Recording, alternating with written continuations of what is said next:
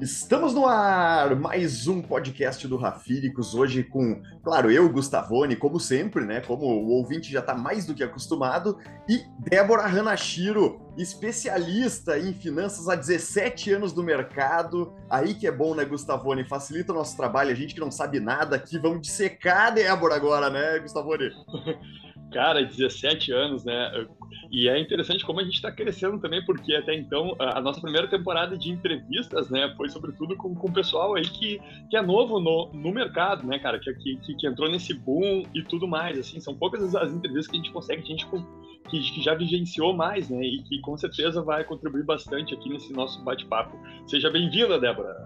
Muito obrigada, obrigada pelo convite. Quero só enfatizar que eu devo ter começado com 10 para estar 17 anos aqui. Eu ia fazer essa piada, mas eu, bom, vamos deixar a Débora se acusar, né? Eu achava que eram, que eram os juros compostos, né, cara? Daqui a pouco vai, pela, pela experiência também, né? Vai, que esse cálculo eu não fiz passadas. ainda. Pior que não, foi com 10 não, não foi com 10 não, gente. Foi com, com 20, 19 para 20. Hoje tem 36. Não, show de bola. E, e, como é que deu início mesmo a esse interesse, né? Obviamente a gente sabe, né? A gente que está no meio, na, na bolha do, do, do, das finanças, né? A gente sabe como é importante o controle de gastos, por exemplo, a velha conta de subtração, né? Eu ganho X, gasto um pouco menos que isso, já está muito ok, né? Já é um primeiro passo, né? É, como é que veio esse interesse teu, uh, que foi, foi despertado como esse interesse pelas finanças, pelo, uh, por, por essa área tão vasta aí que a gente adora, mas tem pouca gente que se utiliza eh, ou faz uso dela, né, Débora? É, então, não foi só interesse, foi necessidade. Foi uma necessidade extrema, extrema mesmo, de eu precisar encolher orçamento para um quinto, um, né, menos de um quinto do que a gente estava acostumado ali no ambiente familiar. Então, eram, empre... eram duas empresas e meu trabalhinho CLT, pobrinho lá. É... E as empresas quebraram, eram empresas do pai da minha filha, a gente era casado na época, de repente eu precisei aprender a fazer conta. Então, é, eu falo assim, mesmo os pais sabendo fazer, talvez os pais não saibam ensinar. Né? É, meu, minha mãe sempre teve uma gestão incrível de dinheiro, de patrimônio, cresceu pra caramba, sozinha, só que ela não teve, acho que, esse tempo hábil de poder me ensinar como fazia. Então, o exemplo é que ela não era endividada né? Que ela tinha um patrimônio legal, né? Tinha construído alguma coisa. Mas não tinha ideia de como fazer, nunca foi conversado nem nada. Então, o interesse veio da necessidade. Precisei colocar no papel, literalmente, mais e menos. O que, que eu fazia, quais eram as minhas é, necessidades mensais, né? As necessidades mensais da família. E aí, dentro do orçamento que existia, que era um salário, é, delimitar aonde podia chegar cada, cada valor. E então... o, quão, o quão duro foi é, é, esse corte na carne mesmo, assim, né? É, é, como é que. É, é, porque aí tu, tu vê o conceito de priorizar algumas coisas, né? O que, que é prioritário, o, o, o, grau de importância das coisas, né? E, e, até o trabalho mesmo do controle em si, né? eu sempre tento falar para as pessoas, né? Quando, bah, nossa, tô sem dinheiro, de fazer um controle de gastos mesmo, de anotar até a balinha lá que gastou, sabe? O, o centavinho mesmo, que é um trabalho bem metódico, né? E que ninguém ninguém está acostumado mesmo a fazer. A galera tem uma resistência a fazer esse controle mais afinado, né, da, do, dos gastos pessoais, né? É porque não entende a importância, né? Talvez alguém que já está acostumado a fazer não precise anotar mais café, bala, o pão de queijo, a padaria. Mas é, esses pequenos gastos que as pessoas não veem e são consumidos quase diariamente, eles realmente mudam bastante ali o que a gente tem disponível é, para viver. Normalmente, o que eu vi muito é organização. Então, se a pessoa come na rua, se a pessoa vai no mercado e compra o que é mais prático, é, ela não consegue se organizar para fazer uma comida, para levar uma comida pronta. Aqui a gente está falando só de alimentação. Então, atrás do, do, que é dinheiro é organização. Sentar para anotar é uma organização. Guardar um ticketzinho, né? Eu uso muito nos, no, nos meus mentorados. É, grupo de WhatsApp da família, então, usou, coloca ali o que, que é para a gente fazer uma planilha compartilhada. É, facilita um, um controle que, de repente, não existe, né? Porque é difícil, nunca foi ensinado, nem nada disso. Então, o, o que doeu mesmo na época foi é, doeu assim, né? A gente precisou mudar de casa, é, viver de favor, assim, era uma casa da família, não era uma casa, né? Não tinha mais dinheiro para pagar aluguel, as reservas tinham sido todas consumidas.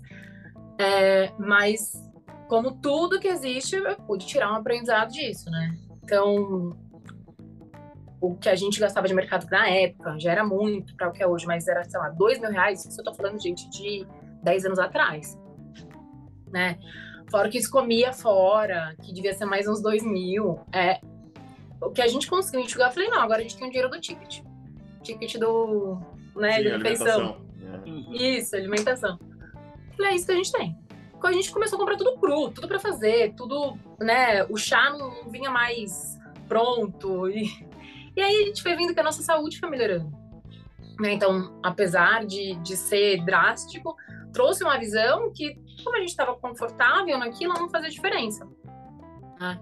Então, eu, eu vejo assim, eu faço uma, essa, esse trabalho que ninguém quer ter, de anotar exatamente o que gasta, puxar da memória o quanto gasta, quantas vezes por semana, em quais setores. Eu tenho uma planilhazinha setorizada.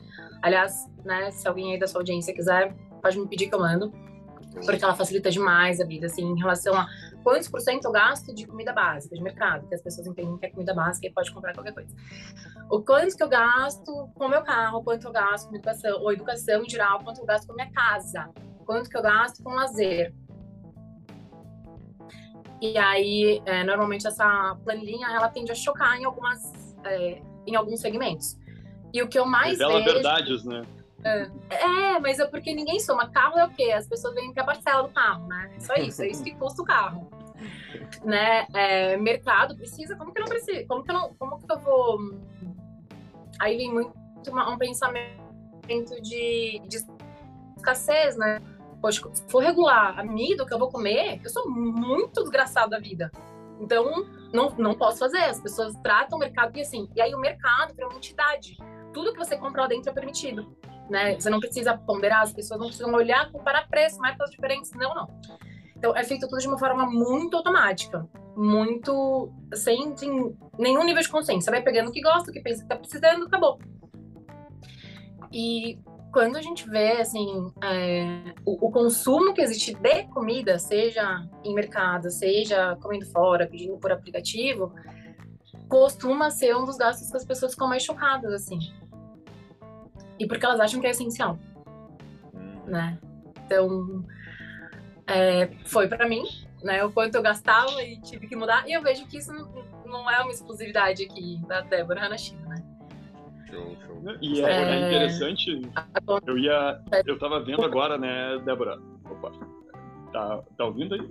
Tudo tranquilo? Aí deu uma, deu uma cortadinha, mas voltou. não, não, é que assim, longe de mim desejar uh, que as pessoas tenham, enfrentem algum tipo de crise, assim, né? Mas uh, é uma questão de, de, de mindset também que nessas, que, que nessas crises uh, geram uma oportunidade. Mas eu vejo também que uh, parece que é mais difícil para aquelas pessoas, assim, que não necessariamente enfrentam uma situação de crise, mas elas estão ali limitadas, né? Elas estão com aquele salário uh, e, e, e, os gastos apertados e elas não querem encarar essa realidade, como estava comentando ali, por exemplo, ah, a questão do carro só considera a prestação, né? Mas não considera, por exemplo, o ticket do, do estacionamento do shopping, sei lá, 15, 20 reais às vezes, né? que pesa muitas eh, e as pessoas não se dão conta disso, né? Uh, nessa questão dos teus mentorados, tu, tu, tu, tu, lida muito com isso, assim, que eu tenho curiosidade, eu às vezes ajudo alguns amigos assim, né? Mas é, é difícil uh, para essas pessoas que estão nessa situação, entre aspas, de normalidade, né?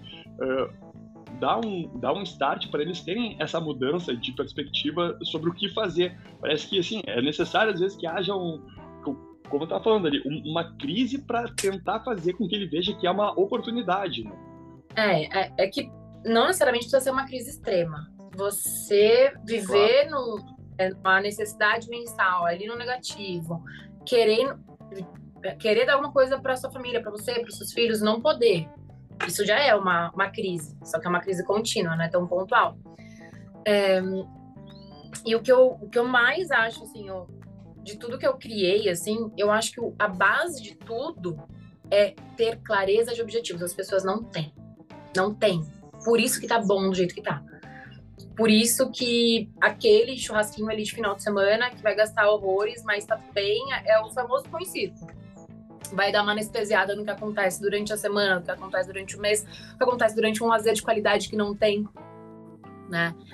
É, então, a, uma das primeiras coisas que eu faço, assim, até antes de, de, ver quanto gasta, quanto ganha, é entender, não entender, mas ajudar a pessoa a entender o que ela quer da vida dela.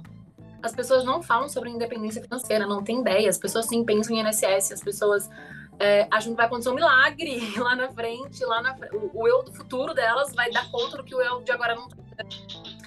Então, é, a, a, maior dificuldade, às vezes eu fico assim, 40 minutos, 50 minutos, às vezes mais tempo, só para desenvolver o que as pessoas querem, em quanto tempo, quanto precisa, porque elas, já que elas não sabiam nem que queriam, imagina que elas sabem de valor. E como. E aí sim desperta um mindset de caraca, o que eu tô ganhando não dá nem pro começo.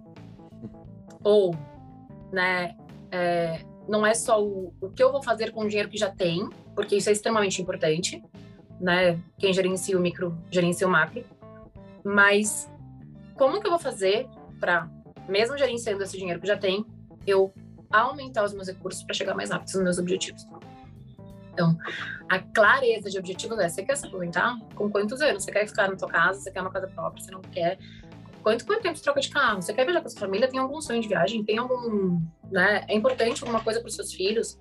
É importante hoje, sei lá, hoje nem, nem sei quem mais, mas é importante fazer de 15 anos para tua filha, um carro teu filho? Sei lá se vai, vai ter carro ainda, né? Quando os filhos tiverem. Se eles vão querer ter um carro, mas é... Nossa, vocês estão vendo meu papinho aqui? Deixa eu fechar de novo, peraí. faz parte, faz parte da, da gravação, não tem problema. É, mas é bem interessante isso até, Débora, assim, eu fiquei pensando também a, a tu já tá é, é, falando num ponto de vista bem comportamental, assim, né? Que é, que é basicamente desde a da questão de investimento, a gente sempre fala aqui que é, o mais importante é tu definir o teu perfil, é, é muito autoconhecimento acima de tudo, né? No, no início da, da, da para ter essa clareza mesmo, né? Uma clareza mental, né? E, e é interessante isso também porque uh, a gente vê que, bom, beleza, é possível a gente incrementar a renda, né?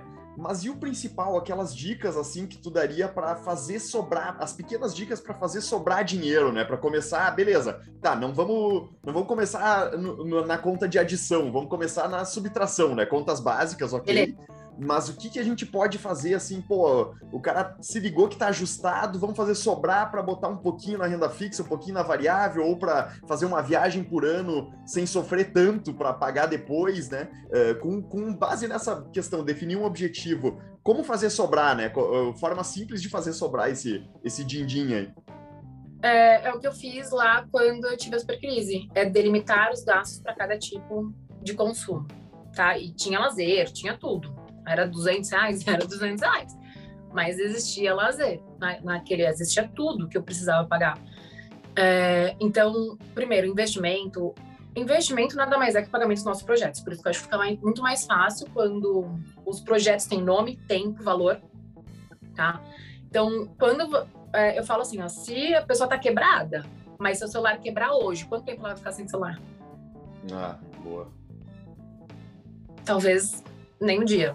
Talvez ela leve uma assistência, talvez a assistência falar que vai demorar uma semana, ela fala não dá. É, vai comprar outro. Deu uma rachadinha no celular, às vezes a pessoa quer trocar uma rachadinha. Tá.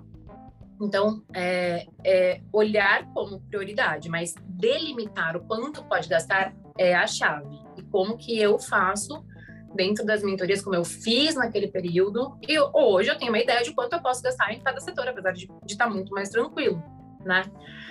É, eu faço o sistema contrário. Se a pessoa tem muita dificuldade de usar dinheiro, muita dificuldade perdida, eu deixo o cartão dela em casa. Né? A, a minha mentoria é de consciência financeira, para a pessoa fazer as coisas de forma consciente, não para ela fazer porque faz, como sempre fez. Então, não tem mais o celular no, no cartãozinho no celular, não tem mais o cartão em casa, para casos extremos, tá? Então, quanto você já. Primeiro, a pessoa tem que ter um baita de um trabalho para entender quanto que ela pode gastar por semana e quanto ela quer em cada setor saca esse dinheiro de forma física. Eu sei que isso é bem retrógrado, ixi, a palavra nem sai. Mas é, porque é para ser tocado, para ser pensado, é para usar mais é, ah, mais pontos sensoriais possíveis. Ele vai sentir o cheiro, vai, vai ver, vai sentir o toque. Então, isso faz com que a ação não seja tão automática. E separar com post-it simples. Eu, eu falo e eles fazem, tá? Post-itzinho, isso daqui é para mercado. Isso daqui é para besteira. Isso daqui, cada post-itzinho ali escrito com o que a pessoa está acostumada a gastar. Porque ela vai ver, ela vai ver, pô, eu tenho 200 reais para gastar essa semana, mas eu já gastei 100. Então eu tenho mais 100. Fica mais fácil de fazer conta. Não, é, e aí isso, de forma repetida, repetida, repetida, repetida, se torna, se torna automático. É, e tá? de fato, né, essa questão do, do dinheiro ser mais subjetivo hoje, né? Ele não tá tão tangível, como diria na, na, no dinheiro físico. Parece que tu tem todo o dinheiro do mundo, né? Esse é o grande lance. Infinito. Ainda mais função crédito. Nossa, só. É, é, enfim, é, tem, tem de tudo. Pra se endividar é fácil. Vocês nunca ouviram uma criança falando, ah, mas passa no cartão. É, exato, exato. Né? Exato. Então, ou quando alguém não quer comprar. Ai, bom, tem uma história que a gente ah, teve até uma briga entre as amigas de vida inteira, porque uma, isso há muitos anos atrás, uma estava muito sem dinheiro e a outra falou: Mas passa no cartão. Para elas foi um absurdo. Elas não falam, gerou uma briga no grupo, foi. Mas, de tanto assim, você não precisa gerenciar seu dinheiro, né? É, se der qualquer coisa errada, você passa no cartão. E pior que não é qualquer coisa errada, né? Se.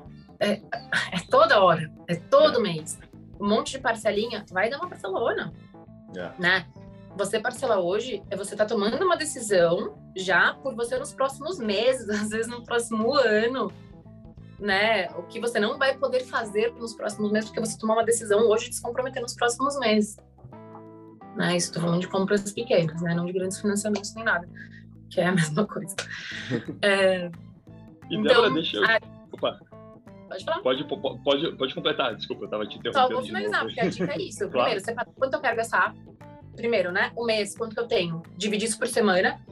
É, se tem muita dificuldade, ou se quiser ser um pouco mais moderno, anota ali no bloco de notas do celular, ou anota no caderninho o quanto já gastou e o quanto ainda tem para gastar. Tá bom? Então, é, eu gosto do dinheiro físico neste início de consciência para juntarem mais fatores sensoriais possíveis. Se não for possível de jeito nenhum, ai, acha muito longe, não sei Bom, faz anotado, mas tem que ter a disciplina. E a notinha lá do, no grupo ajuda muito, muito mesmo. É muito boa, né? Não, o que me chama a atenção também, claro, hoje em dia, né, uh, existe muito conteúdo, assim, a gente consegue uh, acessar bem até nós, né, por tudo, por todas essas redes sociais e tudo mais, assim, muitos, muitas dicas disso. Mas como foi para ti? Porque essas técnicas que tu de, de desenvolveu e tu, e tu, consegue passar para os mentorados ali, eu acredito que muito tu tem aprendido na prática mesmo, vivenciando elas. Porque como tu, tu, tu comentou, tu já tem... Uh, isso ocorreu já faz um certo tempinho, né? E, e e naqueles anos lá não tinha né, tanta, tanto acesso à informação assim. Tu chegou a consumir alguma coisa, algum livro, assim, tu, a buscar ou foi tudo na pele construído com a prática no, mesmo? No começo foi muita cabeçada, muita mesmo. Acerto e erro, né? então, né? até encontrar o que é melhor. Muito, eu fui consumir conteúdo de finanças há poucos anos atrás, que eu comecei a consumir mais forte mesmo. Aí eu li, já li, nossa, quase tudo que eu queria ler. Mas imagina, não tinha, não tinha nem essa mentalidade de onde buscar, nem sabia que tinha livro de finanças. É, e olha, gente, essa época que tudo aconteceu, eu trabalhava em, em banco. É, tu vê, né? Mas não tinha quem chegasse em mim. Primeiro, quem estava sabendo o que estava acontecendo? Ninguém, né? Minha, sei lá, nem minha família, olha lá. É, segundo, ah, como que a pessoa vem me ajudar se ela não sabe exatamente o que eu estou precisando? Né? Então, e eu não sabia para quem pedir ajuda.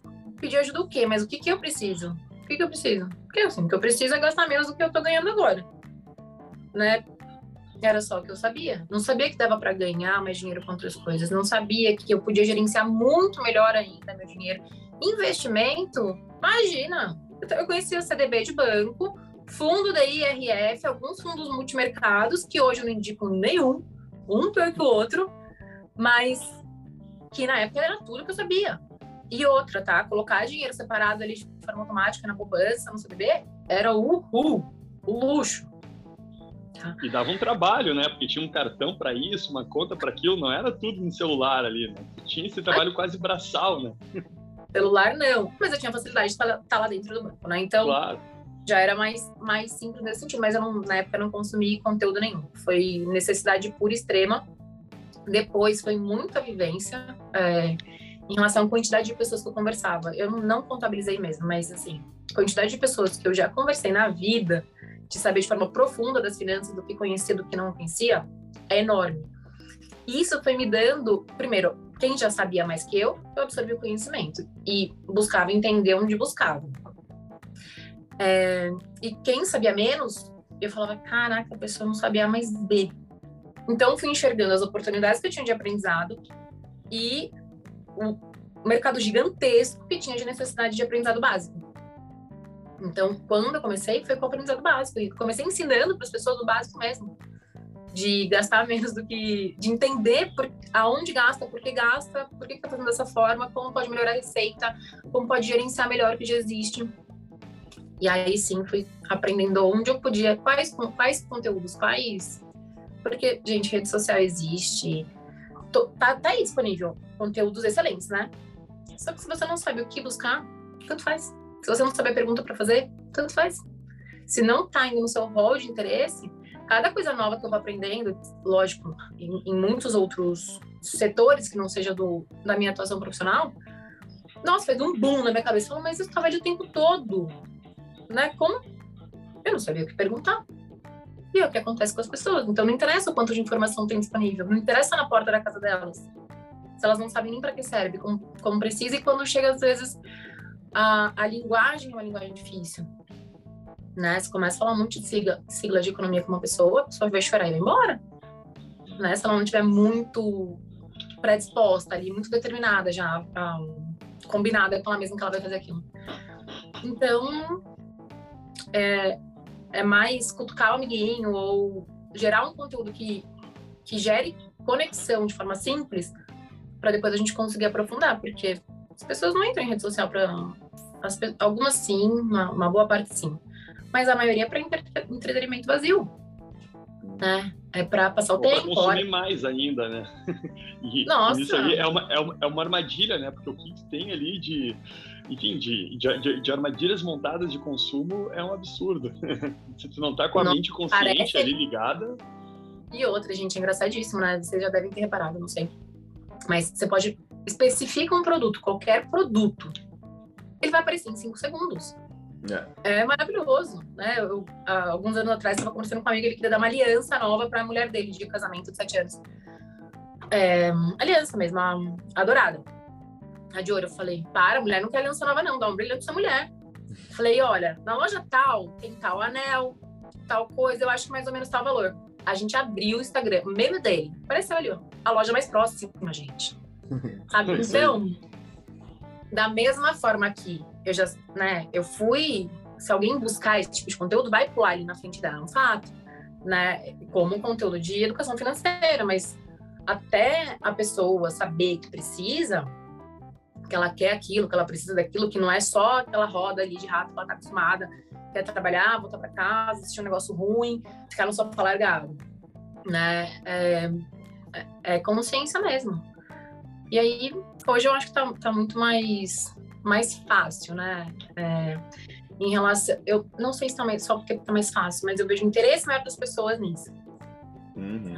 É. E até mudando de saco para mala, como a gente fala aqui no sul, Débora.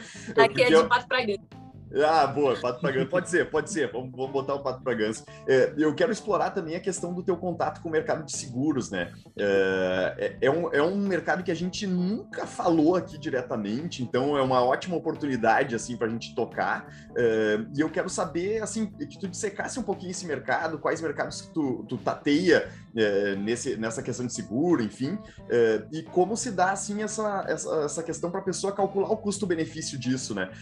porque muita gente tem restrições, ah, mas será que vale a pena? Será que não vale, né? Como é que a gente faz esse, esse pesos e medidas, assim, para esse mercado, Débora? Bom, dentro do planejamento financeiro, eu vejo que a coisa mais importante depois de trabalhar e receber dinheiro por isso é ter um seguro de vida, tá? Então, é, falando de uma forma mais lúdica, se a gente se vê como uma máquina de produzir dinheiro, né, a gente trabalha e recebe por isso, é uma produção, até que a gente tem realmente independência financeira, a gente tem a necessidade que essa máquina funcione. Você deve ter projetos para você e para sua família, né? Vocês dois, eu tenho projetos para mim para minha família. Todo mundo tem projetos ao longo da vida. E se a gente não tiver projeto nenhum, a gente tem obrigação financeira, no mínimo, com a gente. Né? Quem não tem nada. Quem não tem um filho, não tem uma planta, não tem um cachorro. Né? Acha que os pais não vão precisar dele, porque talvez ele não tenha pensado, mas na grande maioria dos pais vão precisar sim. Mas ok. É, então, né, dentro do planejamento financeiro que eu faço, eu faço uma projeção de todos os gastos futuros, que a pessoa já sabe que existe, então padrão de vida que existe, escola dos filhos, quando existe escola dos filhos, financiamento, a parte que não está assegurada, porque se está dividido, está assegurado né, 50% de um, 50% do outro. É, os projetos que são importantes, eu entendo, tá? Você precisa de sempre dá milhões, tá, gente? Se calcular ali o que vocês gastam vezes 50 anos, sempre vai dar na casa de milhões. É, tá bom, então esse é o meu risco. Beleza. O que, que eu preciso para cobrir o que é mais importante para mim? Então, tá, eu tenho um filho, não vou deixar, sei lá, é, no meu caso, né? Tenho uma filha. Eu não vou deixar na minha ausência o, o pai dela se responsabilizar por tudo, porque eu nem sei qual vai ser a atitude do pai dela. Não sei se ele vai sair louco aí, desesperado. Não sei se ele não vai ter condições em algum momento. Então, coisas são essenciais para mim, padrão de vida, educação, eu coloco ali, né? Isso em ausência. Só que a gente está falando de produção. Se eu tiver uma doença, eu não estou produzindo. Se eu tiver internado, eu não estou produzindo. Se eu tiver é, um acidente que me impossibilite, não estou produzindo. Covid está aí para mostrar que a gente pode, às vezes, ter uma. Ah, foi uma pandemia, foi pontual. É, mas coisas acontecem todos os dias. Covid foi só, só um, um detalhezinho para mostrar. Né? Então, o que, que pode parar a minha máquina de fazer dinheiro? E o quanto dinheiro eu preciso naquele momento? Então, uma conta de custo-benefício, né? Por isso que é importante existir um seguro personalizado, não aquele prontão que a gente compra. É, em média, de 5%, no máximo, a 10% da receita daquela pessoa, quanto dinheiro aquela pessoa produz. Então, é, pode ser menos, pode ser mais, claro. Se uma pessoa é muito nova, o seguro dela vai ser mais barato, ela não tem responsabilidade com, com outros ainda, ela, a necessidade dela é menor, então tudo bem, pode ser menos pô, uma pessoa é mais velha, mas acabou de ter mais filhos, casou de novo, ou tem ali a escola toda de medicina, ou tem um inventário gigantesco para fazer. Né? O seguro é uma ferramenta de, de inventário, uma, uma ferramenta sucessória também. É... Beleza, talvez ela precise mais do que 10% por causa da idade dela e da necessidade que ela tem, da receita que ela faz. Mas, em média, ali 5% tá chuchu. Então, pegar 5% de tudo que se produz para proteger os outros 95, né? Pra, na verdade, 5 para proteger o 100, né? Hum. Pelo período que for permitido. Então, nem sempre, ah, eu preciso de 10 milhões daqui para frente. Nem, não necessariamente eu vou fazer um seguro de 10 milhões. Né? A gente sabe que um dinheiro bem gerenciado, se for dois, talvez resolva todo o problema. Se for 500 mil, se for 300, já resolva boa parte daquele período inicial. Então, eu sou muito. É, eu, assim, a clareza que eu tenho no seguro de vida é há muitos anos, muito antes de ter, de ter corretora, porque né, eu tenho uma corretora da, da Prudential, antes de, de tudo. Eu falei, gente, como que assim, você tá, tá casado e não, não se importa com sua esposa, mesmo que ela trabalhe? Vocês combinaram juntos, ela tá contando com você, mesma coisa, contrário. E olha como culturalmente é uma coisa muito louca, né? A primeira pessoa na vida sentou na minha mesa para pedir um seguro de vida, porque seguro de vida no banco era uma coisa que é, foi muito. Ai, eu não sei uma palavra bonita para falar, mas era, era uma coisa horrível, assim. As pessoas trocavam por serviços, né? Então, ah, faz isso que eu faço aquilo e tudo mais. Então, é, existe já essa, essa dor cultural das pessoas que têm seguro terem feito por obrigação, por alguma negociação ali com o gerente e tudo mais. Mas foi uma moça que tinha acabado de se casar com a companheira dela, na época que, que permitiu o casamento, né? É, um afetivo. Ela sentou e falou: Quero fazer um, seguro para minha esposa. Eu quase caí da cadeira, né? Eu falei: Gente, imagina que isso existe. Sério? Isso deve fazer, eu não sei, né? Uns sete anos, talvez? Uns oito anos. Um, e porque era um absurdo alguém chegar e pedir um seguro. era um absurdo. Né? E isso vem da educação financeira que a gente realmente não tem. Né? Países mais desenvolvidos, sim, 70%, 80% da, da população tem seguro de vida. Mas é, é muito visto, ah, não, da empresa me supre, ou eu tenho INSS ou é, principalmente quem tem ali uma visão de quem, quem é SLT e não entende direito o que é ser SLT, se entende protegido em muitos âmbitos, né? Então entende que se ficar desempregado vai ter um, um dinheiro ali para receber, entende que se ficar doente vai ter um dinheiro para receber, mas a pessoa não tem, né? Se falecer vai ter um dinheiro para receber, mas não tem ideia de quanto esse dinheiro e quanto ele não faz quase nenhuma diferença no orçamento dele. Né? Então, a, as pessoas, né, as milhares de pessoas que eu já conversei de forma mais profunda sobre finanças, foi onde eu aprendi mais, né, inclusive como ensinar, foi a respeito do seguro de vida. Daí eu sabia da vida inteira Ah, espetacular. Pô, a Débora, show de bola, um baita papo que a gente teve aqui. Acho que deu para tocar diversos aspectos aí, desde a esfera micro, do ponto de vista mental, uh, a gestão de recurso, como fazer, como cortar na carne e até a questão da importância também das proteções, né? Que o seguro de vida nada mais é do que uma proteção uh, do que tu constrói, né? Então é, é, é, muito importante assim que as pessoas tenham ciência um pouquinho dessa, uh, dessa desse feedback todo aí, de tudo que está envolvido mesmo da, da questão que não é só ganha-ganha, né? É ganha e protege também, porque a importância da proteção tá aí, né, eh, Débora? Com certeza. Então é, é saber o quanto direcionar mesmo, né? É, da mesma forma que pagar o pagar seus investimentos, né, seus projetos é uma necessidade, proteger seus projetos seu padrão de vida é uma necessidade. Tudo é conta, tudo é conta, né? É, a conta do sei lá, da net não é mais importante do que a conta da sua proteção. A conta, né, você poder gastar tudo no, no mercado não é, não é mais importante que seus projetos futuros. Você poder comer, né, pedir comida quase todo dia pelo aplicativo não é mais importante do que você poder ter um, um lazer legal, importante para você, um, um período cultural interessante que seja, seja de fato relevante para vocês. Então, é separar né? Quais são as importâncias? Saber que existe, porque saber que existe, imagina, seguro de vida é jogar dinheiro fora.